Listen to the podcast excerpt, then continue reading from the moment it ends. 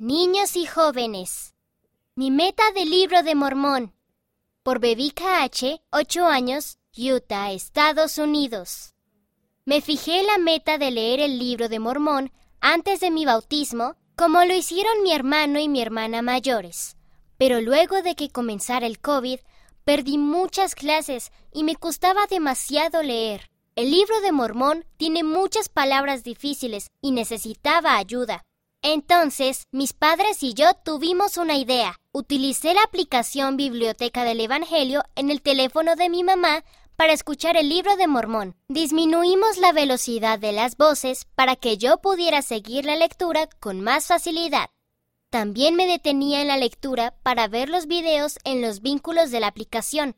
Cada vez que leía, lo anotaba en una planilla y hablaba con mi mamá sobre lo que leía. Era divertido. Estaba mejorando en la lectura, pero pensaba que no podría terminar para mi bautismo. Así que decidí que en vez de terminar antes de mi bautismo, terminaría antes de fin de año, que era un mes después. Continué leyendo. A veces mi mamá o mi hermana leían conmigo. El 31 de diciembre terminé el libro de Mormón. Toda mi familia se alegró y entonces fui a mi habitación a hacer una oración.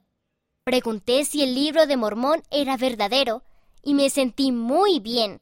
Sé que el Padre Celestial escucha cuando oro. Sé que mis padres celestiales me aman. Sé que el libro de Mormón es la palabra de Dios y que Jesús nos ama.